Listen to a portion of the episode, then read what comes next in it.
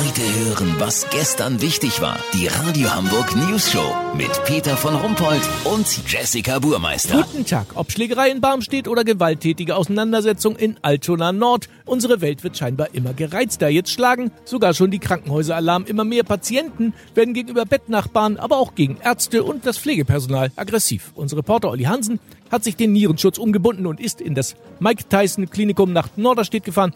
Olli, ist jetzt noch alles ruhig vor Ort? Nee, Peter, leider nicht. Die Morgenvisite lief hier kaum zehn Minuten, da hatte sich Oberarzt Andreas Schön auch schon die erste Schelle gefangen.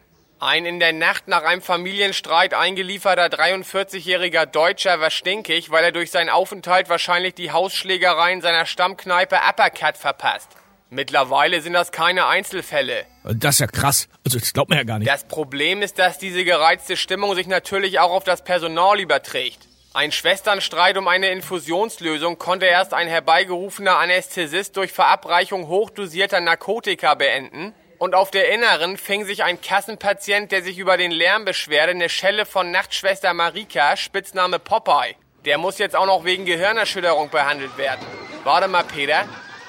Hörst du das? Ja, das klingt wie eine Massenschlägerei oder was? Entschuldigung, was ist das für ein Lärm? Was denn? Ihr habt Dienstplanbesprechung? Weihnachten und Silvester?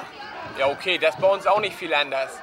Peter, lass so machen. Sollte die arabischstämmige Großfamilie aus Berlin, die gestern den Chefarzt als Geisel genommen hat, wirklich mit allem Mann im Operationssaal bei der Blinddarm-OP der Tochter dabei sein dürfen, melde ich mich noch morgen. Habt ihr das exklusiv, okay? Ja, vielen Dank, Olli Hansen. Kurznachrichten mit Jessica Burmeister. HSV, Baccariata ist doch Baccariata. Zweifel gibt es allerdings bei Clubboss Bernd Hoffmann.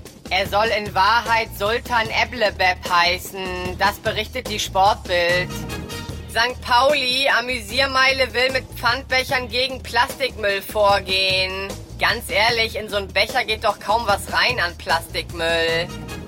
AfD, da die Wahlergebnisse im Osten viel besser sind als im Westen, möchte die Partei laut einem internen Papier den Lebensraum der Deutschen nach Osten gerne erweitern. Das Wetter. Das Wetter wurde Ihnen präsentiert von S-Bahn Hamburg. Sie transportiert mich, sie transportiert mich nicht, sie transportiert mich, sie transportiert mich nicht. Das war's von uns. Wir hören uns morgen wieder. Bleiben Sie doof. Wir sind's schon.